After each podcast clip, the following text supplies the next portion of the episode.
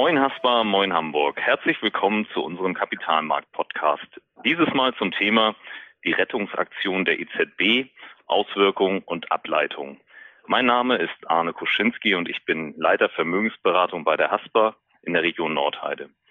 Mit mir im telefonischen Gespräch sind heute erneut Herr Jochen Intelmann und Herr Bernd Schimmer. Aber stellen Sie sich doch den Hörern, die Sie noch nicht kennen, gerne selbst noch einmal vor. Mein Name ist Jochen Intelmann. Ich bin jetzt über 30 Jahre am Kapitalmarkt unterwegs, habe also schon einiges mitgemacht und äh, momentan bin ich als Chefvolkswirt auf der Suche nach den deutschen Wachstumsraten und den Inflationsraten, aber die sind verdammt schwer zu finden, weil die so klein sind. Ja, ich mache da einfach mal weiter. Mein Name ist Bernd Schimmer. Äh, ich bin hier bei der Haspa auch schon seit längerem tätig äh, und bin zuständig für die Anlagestrategie. Ähm, Herr Endelmann sucht Wachstumsraten, kleine Wachstumsraten. Ich suche äh, möglichst höhere Zinsen, bin aber nicht sehr erfolgreich. Ähm, suche dann auch höhere Aktienkurse und das klappt derzeit ganz gut. Vielen Dank. Ja, die Pandemie fegt wie ein schwerer Hurrikan über Unternehmen, Staaten und die Menschen hinweg und stellt die weltweiten Ökonomien vor ja vorher nie geahnte Herausforderungen. Die internationalen Notenbanken nehmen dabei zumindest gefühlt immer mehr die Rolle der Retter ein. Äh, Herr Inselmann, ist das tatsächlich die Rolle der EZB oder welche Aufgabe hat die EZB eigentlich? Das ist eine sehr gute Frage und eine sehr wichtige Frage, weil viele wissen gar nicht mehr, wofür die EZB eigentlich mal etabliert worden ist. Die vorrangige Aufgabe der EZB ist, die Verbraucherpreise stabil zu halten, also Geldwertstabilität zu schaffen. Das heißt, die Inflationsrate soll bei knapp zwei Prozent liegen. Das ist das ganz klar vorrangige Ziel. Und wenn die Inflationsrate bei knapp zwei Prozent ist, dann kann die EZB auch den Regierungen unter die Arme greifen bei der, bei der Konjunkturpolitik. Und auf dieser Hauptaufgabe, die Inflationsrate auf knapp zwei Prozent zu, zu ziehen, äh, leitet die EZB alles andere ab, also Anleihekäufe etc. etc. Wie funktioniert das? Wir haben im April eine Inflationsrate in der Eurozone von 0,4 Prozent gehabt. Der Zielwert ist bei knapp 2 Prozent. Also muss die EZB irgendwas unternehmen, damit die Inflationsrate anzieht. Wie kann sie das hinkriegen? Mit mehr Geld, indem sie zusätzliches Geld in den Kreislauf, in den Wirtschaftskreislauf pumpt, äh, heißt es mehr Geld, mehr Nachfrage, also mehr Konsum, mehr Investitionen. Dies wiederum führt zu höheren Preisen. Das Preisniveau geht nach oben. Die Inflationsrate steigt. Das ist der Gedankengang, der dahinter steckt. Wie kann die EZB jetzt mehr Geld in den Kreislauf reinbekommen? Sie kann etwas kaufen. Und zwar Anleihen kaufen. Sie kann mir, sie kann Ihnen, sie kann jeder Bank, jeder Pensionskasse Anleihen abkaufen. Damit kommt frisches Geld in den Kreislauf. Dieses frische Geld kann wieder ausgegeben werden, Nachfrage schaffen, höhere Preise bewirken und damit die Inflationsrate nach oben gehen lassen. Und der schöne Nebeneffekt ist der, wenn die EZB Anleihen kauft, werden die Anleihen teurer und die Renditen gehen runter. Das heißt, die EZB verfolgt ihr Hauptziel, höhere Inflationsraten zu generieren und hat das Nebenziel erreicht, dass die, Inflation, dass die, die Renditen der Anleihen nach unten gehen. Dafür muss die EZB ja dementsprechend äh, viel Geld in die Hand nehmen. Woher stammt denn das Rettungsgeld der Zentralbanken oder der EZB in diesem Fall? Ähm, die Notenbanken sind ja die einzigen, äh, die Geld schöpfen können, Geld drucken können. In den 80er Jahren sagte man noch, äh, mit Ausnahme Nordkoreas, die hatten bessere Banknoten als die Amerikaner selber, aber das ist mittlerweile, glaube ich, auch vorbei. Also die Notenbanken schöpfen Geld, äh, schauen, wie viel Geld ist im Kreislauf erforderlich. Sie regulieren den Geldkreislauf. Mal wird ein bisschen mehr Geld reingegeben, mal wird ein bisschen Geld rausgenommen. Äh, aber vom Grundsatz her hat die EZB so viel Geldschöpfungsmöglichkeiten, wie sie meint, Geld äh, zu brauchen. Es gibt allerdings eine Obergrenze. Äh, eine Notenbank hat dann versagt, wenn das Vertrauen der Anleger, derjenigen in der Volkswirtschaft, die mit dem Geld arbeiten sollen, weg ist. Und dann ist das Geld wertlos dann ist alles gedruckte Geld nur bedrucktes Papier. Aber vom Grundsatz her kann die EZB so viel Geld schöpfen, wie sie meint, schöpfen zu müssen. Das klingt jetzt äh, so ein bisschen, dass neben der Geldwertstabilität die EZB ja im Moment auch noch, äh, ja, ein bisschen hatten Sie schon angesprochen, andere Ziele mit diesen Rettungstaten verfolgt. Entfernen Sie sich da dann nicht so ein bisschen von Ihrer eigentlichen Aufgabe, die Sie schon beschrieben hatten? Ja, es ist ein Nebeneffekt, ne? also ein Nebeneffekt, der von den Regierungen äh, sehr wohlwollend betrachtet wird. Die, äh, sehr viele Länder haben hohe Staatsschulden und müssen jetzt im Zuge der Bekämpfung der Corona-Pandemie noch mehr Schulden aufnehmen. Höhere Schulden heißt in der Regel auch, dass man höhere Renditen am Markt bezahlen muss. Und wenn dann ein großer äh, Akteur unterwegs ist, mal, der so ein bisschen wie mit einer Staubsaugerfunktion alle Anleihen aufkauft, die andere nicht haben wollen, ist es sehr, sehr komfortabel, ähm, gerade für diese, diese Staaten, die neue Anleihen begeben müssen, weil sie frisches Geld brauchen. Haben diese Maßnahmen äh, ja dann nicht auch dementsprechende Auswirkungen auf die momentan ja so ein wenig totgesagte Inflation? Kann diese dann nicht äh, dementsprechend verstärkt wiederkommen? Also das Ziel der EZB-Maßnahme ist ja, eine höhere Inflationsrate zu generieren. Ähm, wenn sie am Jahresende vielleicht eine Inflationsrate von 1, 1,5 oder auch Richtung 2 Prozent generieren kann, dann wäre das, sie haben ihr Ziel erreicht. Aber ich glaube nicht, dass es so schnell geht. Wir haben dieses Jahr den Sondereinfluss bei der Inflationsrate, dass der Ölpreis kollabiert ist. Das heißt, die Energiepreise wirken preisdämpfend. Das wird auch noch ein bisschen anhalten. Also ich glaube, in diesem Jahr werden wir eine Inflationsrate vielleicht von 0,5 Prozent haben in Deutschland und in der Eurozone. Aber nächstes Jahr sehe ich ohne weiteres Aufwärtsimpulse bei der Inflationsrate. Aber die Inflationsrate wird nicht so hoch sein, dass sie irgendwie den Zielwert der EZB dramatisch übersteigt. Also ich glaube, wir werden höhere Inflationsraten sehen, ja, aber die werden nicht so hoch sein, dass die EZB Probleme bekommt mit ihrer Geldwertstabilität. Gut, mal eine ganz andere Frage. Wenn man die Medien verfolgt, stößt man da auch immer wieder auf das Thema Corona oder auch Eurobonds. Warum sehen wir Deutsche diese so kritisch? Naja, äh, Eurobonds äh, werden so ein bisschen gespalten betrachtet. Erstmal, was ist denn ein Eurobond? Äh, mehrere tun sich zusammen, nehmen gemeinsam einen Kredit auf oder hier äh, emittieren gemeinsam eine Anleihe, nehmen damit Geld auf, teilen das Geld untereinander auf und haften gesamtschuldnerisch. Das ist das entscheidende Wort, gesamtschuldnerisch. Das heißt, der Gläubiger, der, der dieser Gruppe das Geld gegeben hat, kann sich an einen der Schuldner wenden und sagen, okay, ich will das Geld von dir zurückhaben. Der Gläubiger wird sich natürlich nicht an den Finanzschwächsten wenden, der wird sich immer an den Finanzstärksten wenden. Und da haben die Deutschen so ein bisschen äh, Angst, dass wenn man jetzt diese Eurobonds, Corona-Bonds, wie man die auch nennen will, im größeren Stil äh, platziert, dass irgendwann die Gläubiger kommen und sagen, okay, dann nehmen wir das Geld von Deutschland zurück, wir fordern das Geld von Deutschland zurück, weil das ist auch wahrscheinlich in drei, vier, fünf Jahren noch mit Abstand äh, das finanzstärkste Land hier in Europa, in der Eurozone. Also man, man ist in Berlin der Meinung, Haftung und Kontrolle gehören zusammen, so das glaube ich der Finanzminister mal, mal formuliert. Das heißt, wer haftet, muss auch kontrollieren, wohin das Geld geht und das ist äh, der Standpunkt der Regierung. Der andere Standpunkt ist der, dass man mit Eurobonds, mit Corona-Bonds auch Solidarität zeigen könnte, dass man sagt, okay, wir als finanzstarkes Land äh, geben unsere äh, Stärke praktisch mit in den Markt rein. Die Renditen fallen dementsprechend niedriger aus. Das heißt, unsere, äh, unsere mit, äh, Mitgliedsländer in der Eurozone, die nicht ganz so stark, nicht ganz so finanzstabil sind wie wir, bekommen auch niedrige Renditen über diesen Gemeinschaftsbond. Das ist der Solidaritätsgedanke, der damit drin ist und diese beiden äh, Denkrichtungen äh, gibt es und momentan hat sich die Denkrichtung durchgesetzt.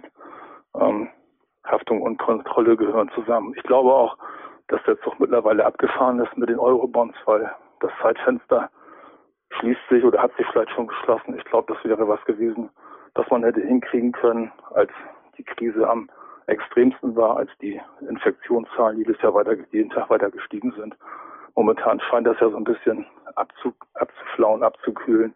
Das heißt, der ganz, ganz große Druck, ganz, ganz große Angst ist mehr da. Also ich glaube, das Zeitfenster für Eurobonds oder für Corona-Bonds ist mittlerweile schon geschlossen. Also ein ziemlicher Spagat zwischen der Verantwortung für unterschiedliche Stellen. So ist das. Herr Schimmer, mal die Frage an Sie. Was bedeutet all das für mich aus der Sicht des Sparers und Anlegers? Ja, vielen Dank für die Frage. Also man könnte die mit einem Wort beantworten, ist allerdings äh, nicht so sehr inhaltsschwer, mit viel ähm, oder vielleicht ähm, sogar mit elementar. Aber auch das sagt noch nicht deutlich was aus. Also insofern lassen Sie mich kurz ausführen. Ich glaube, häufig ist es so, mit dem Blick äh, in die Vergangenheit äh, wird das eine oder andere schon ein Stück weit klarer. Früher gab es den Leitzins und es gab die ein oder andere Aktivität ähm, der Notenbanken, insbesondere am Geldmarkt, dass der einen entsprechenden Ausgleich erfährt. Das war es dann aber eigentlich auch schon. Damals ähm, galt aber auch schon der ein Stück weit ähm, legendäre Ausspruch Don't fight the Fed oder auch Never fight the Fed. Will damit sagen, übersetzt, ähm, stell dich nie gegen die Notenbank. Warum ist das so? Äh, Herr Indelmann hat das in Teilen ähm, schon ausgeführt, anmoderiert. Ähm, die Notenbank ist der einzige Spieler, äh, der dieses Geld schaffen kann, der keine Limite hat. Äh, alle anderen, ob das der reichste Hedgefonds ähm, aller Zeiten ist, wird irgendwann sagen müssen, wir können nicht mehr, weil wir haben fertig, ähm, das Geld ähm, ist gesetzt, ist im Spiel, wir können nicht mehr nachlegen. Die Notenbank wird in eigener Währung, das ist hier vielleicht ganz, ganz wichtig, in eigener Währung, das heißt, ähm, die die EZB halt in Euro, die amerikanische Notenbank in US-Dollar, wird immer nachlegen können, ähm, weil sie hat die Lizenz zum Gelddrucken. Ähm, damit wird sie die Ziele, die sie hat, ähm, auch immer durchsetzen können. Ähm, es gibt keinen, äh, der sich gegen diese Ziele stellen kann. Und man muss ein Stück weit akzeptieren, ähm, als Kapitalmarktteilnehmer und damit am Ende auch als Sparer, äh, dass die Notenbank halt ähm, die grundsätzlichen Züge ähm, Kapitalmarkt so setzen wird. Das funktioniert in der Tat so lange, ähm, da kommen wir ins äh, lateinische Credere, solange dieses Grundvertrauen ähm, in, in das bedruckte Papier da ist. Ähm, ist das nicht mehr da, und da sind wir sehr, sehr weit von entfernt, dass das nicht mehr da ist bei den großen Notenbanken, also insbesondere den, der japanischen Notenbank, der amerikanischen Notenbank und unserer eigenen, wird das auch funktionieren. Bei anderen Notenbanken, ähm, die eben halt ähm, grundsätzlich eine deutlich schlechtere Bonität haben, die über Abwertung oder ähnliches ähm, das Ganze steuern müssen, da haben wir ein Problem. Aber bei den drei großen Notenbanken, äh, da setzen die Notenbanken die Rahmenbedingungen. Gut, ich habe verstanden, dass die EZB der zentrale Spieler ist. Äh, was heißt das denn jetzt für die weitere Entwicklung der, der Zinsen? Ja, das ist äh, vom, vom Grundsatz her erstmal völlig unspektakulär. Ähm, und da gibt es eigentlich auch vergleichsweise wenig dran zu deuteln. Der kurzfristige Zins von sicheren Einlagen, der wird durch die Notenbank gesetzt. Das heißt, äh, dieses Datum, und in diesem Fall ist es die, die Einlagefazilität mit minus 0,5 Prozent, das ist halt die Richtschnur. So, und äh, das gilt auch für, für Termingeldsätze. Derzeit ist es so, dass am Kapitalmarkt äh, für dreimonatiges Geld der Satz bei minus 0,20 bis minus 0,40 tendiert.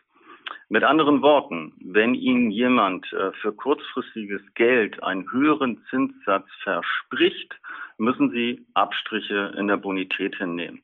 Das Geld ist dann einfach nicht mehr so sicher. Ansonsten würde man unterstellen, dass gesunde Marktmechanismen ausgeschaltet sind, nicht mehr funktionieren. Das funktioniert aber derzeit. Also insofern haben Sie dann eine schlechtere Bonität. Stück weit komplizierter ist das bei den langfristigen Zinsen. Früher war es so, der kurzfristige Zins äh, wurde von den Notenbanken gesetzt und der langfristige Zins hat sich durch Angebot und Nachfrage am Kapitalmarkt äh, gebildet. Heute ist es so, und äh, da kann man dann wiederum verweisen auf die Ausführung von Herrn Intelmann, dass dieser langfristige Zins ebenfalls manipuliert wird, und zwar dadurch, dass die Notenbank als ein Käufer am Kapitalmarkt direkt auftritt. Das bedeutet wiederum, sowohl die kurzfristigen als auch die langfristigen Zinsen werden mehr oder weniger direkt ähm, von den Notenbanken bestimmt. Das heißt, ähm, das Thema Angebot und Nachfrage gerät in den Hintergrund. Nichtsdestotrotz ist es natürlich so, dass durch diese immensen Schulden, die wir derzeit aufhäufen, ähm, die, das Angebot extrem groß wird. Und wenn man dann unterstellt, dass vielleicht auch noch ein bisschen Inflation hinzukommt, ähm, dann könnte es so sein, dass die langfristigen Zinsen sich leicht nach oben entwickeln würden. Ähm, das heißt aber nicht, dass wir wieder von Zinssätzen guter Bonität vorausgesetzt von zwei Prozent, drei Prozent oder meinetwegen noch mehr sprechen. Das wird in den nächsten fünf Jahren ähm, Stand heute ähm, fast auszuschließen sein. So, was heißt das? Zusammengefasst, die kurzfristigen Zinsen bleiben im negativen Terrain. Die langfristigen Zinsen sind vom Grundsatz her so niedrig, wie sie heute sind. Möglicherweise müssen sie einen Tick draufgeben, aber das ist alles andere, aber keine Zeit, keine Zeit äh, für Sparer und für Anleger am Rentenmarkt. Also nach wie vor nicht äh, wirklich rosige Aussichten für die Sparzinsen. Aber dann werden ja wohl zumindest Immobilienkäufer weiterhin von niedrigen Hypothekenzinsen profitieren, oder? Das kann man grundsätzlich mit einem wirklich ziemlich klaren Ja und auch ohne das deutsche Aber beantworten. Möglicherweise ist es sogar so, äh, dass wir im, Bereich des Immobilienmarktes ähm, eine zweite Komponente, die haben wir uns nicht gewünscht, ähm, die ist auch nicht gewollt, hinzukommt, nämlich, äh, ähm, wir haben es ja gemerkt vor der Krise, ja, wir haben uns gefreut ähm, über die sehr, sehr niedrigen Kreditzinsen, waren in Teilen vielleicht sogar ein bisschen erstaunt. Wie kann das angehen? Ähm, sind da ja auch noch völlig andere Sätze gewohnt aus der Vergangenheit. Fünf, sechs, sieben, acht Prozent. Äh, das waren ja alles Kreditzinssätze. Äh, die waren ja nicht völlig aus dem Rahmen.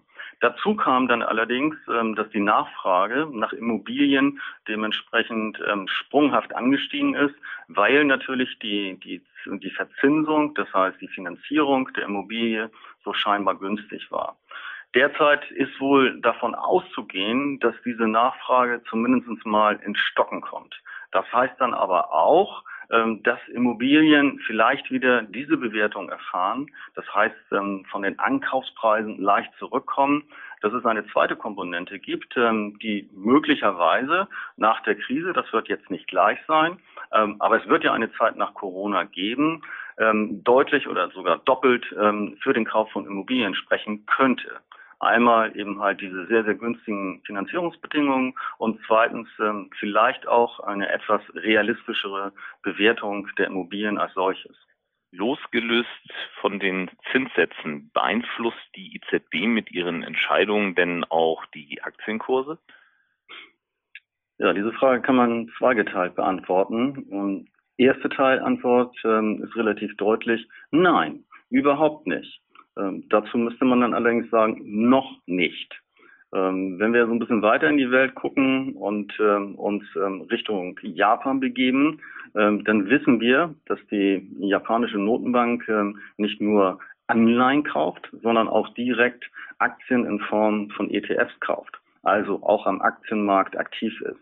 Das macht sie aus genau dem gleichen Grund, äh, den Herr Indelmann ähm, erklärt hat, nämlich sie will ähm, ich sage das mal so ein bisschen, bisschen flapsig, sie will Liquidität in den Markt blasen.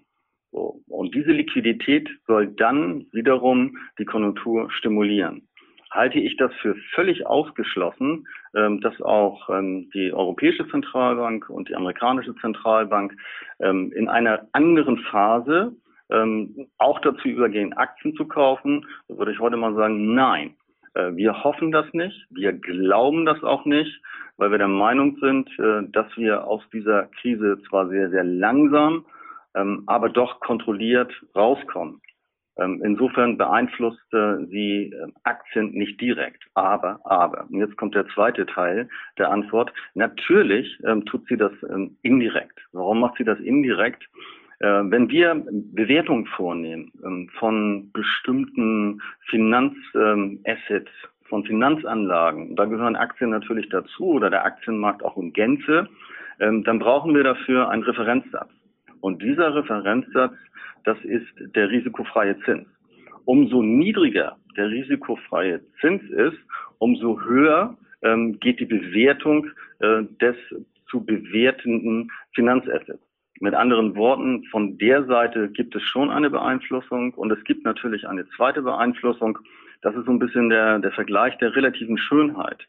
Ähm, wenn ich halt äh, nur sicher anle anlegen möchte, gucke ich mir die Staatsanleihe an zum Beispiel die von ähm, der Bundesrepublik, von Deutschland.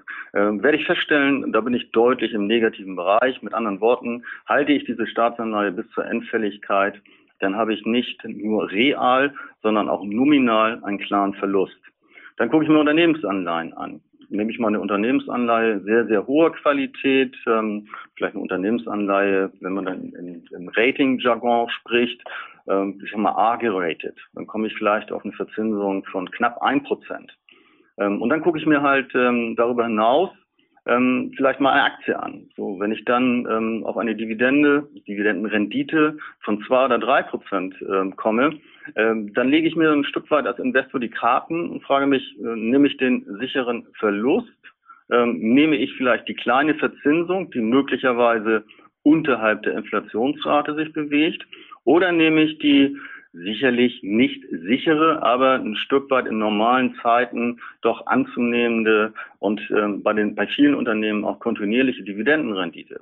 Und ähm, da werden sich dann mehr und mehr ähm, für die Dividendenrendite, mit anderen Worten für den Kauf der Aktie entscheiden. Und insofern ähm, beeinflusst die EZB mit dem, was sie tut, ähm, durch das Setzen ähm, des risikofreien Zins natürlich auch die Bewertung am Aktienmarkt.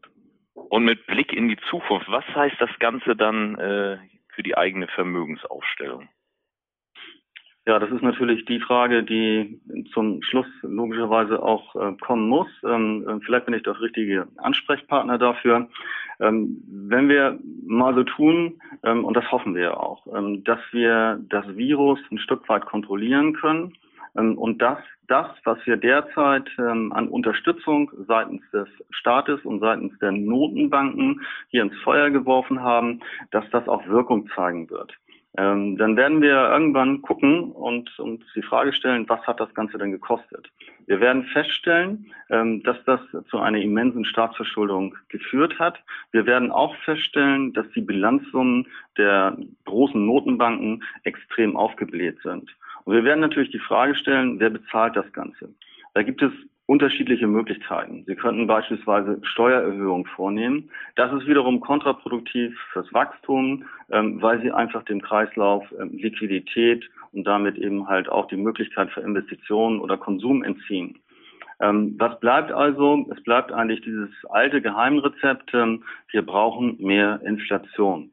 Diese möglichst kontrolliert ähm, will damit auch sagen, äh, nicht bei fünf oder sechs Prozent, sondern vielleicht bei drei Prozent, auf jeden Fall besser als bei ein Prozent. Und wir versuchen, ähm, diese Schulden weg zu inflationieren. Garnieren wir das Ganze dann mit relativ hohen Wachstumsraten, funktioniert dieses Rezept auch. Nach der Finanzrepression ähm, durch die Finanzkrise hat es nicht so gut funktioniert. Da hatten wir zwar die Inflation auf den Anlagemärkten, wir hatten sie aber nicht im Warenkorb. Gehen wir mal davon aus, dass ähm, mit den Dingen, ähm, die heute ja auch schon beschrieben werden, mit etwas weniger Globalisierung, äh, mit stärkeren Einflüssen des Staates, das dann gelingen kann. Was heißt das für mich? Für mich heißt, ähm, dass äh, die Zinssteigerungen eigentlich nicht werden stattfinden können, weil die Notenbanken stellen sich dagegen. Das heißt dann auch, ähm, dass ich mir die Dinge kaufen muss, äh, die in, ein Stück weit einen Inflationsschutz haben oder sogar von Inflation profitieren. So, und das sind dann im Prinzip die Dinge, die wir auch vor Corona ähm, immer wieder in den Vordergrund gerückt haben. Das sind Sachwerte und damit Aktien, Immobilien und insbesondere eben halt auch das Thema Gold. So, und wie das dann genau läuft, ich finde, da haben wir dann auch noch mal die Zeit, ähm, einen neuen Podcast zu machen. Das wäre dann eben halt eine Welt nach Corona, aber das würde den heutigen Podcast ein Stück weit sprengen. Herr Schimmer, Herr Inselmann, vielen Dank für Ihre ausführlichen und informativen Erläuterungen. Wir sind hiermit am Ende unserer heutigen Folge angekommen. Vielen Dank fürs Zuhören. Bei Fragen schicken Sie uns gern eine E-Mail an podcast.haspa.de. Aktuelle Analysen, Einschätzungen und Hintergründe zu den wichtigsten Entwicklungen am Geld- und Kapitalmarkt finden Sie auf www.haspa-kapitalmarkt.de. Und den aktuellen Kapitalmarkt-Podcast gibt es hier und unter www.haspa.de-podcast.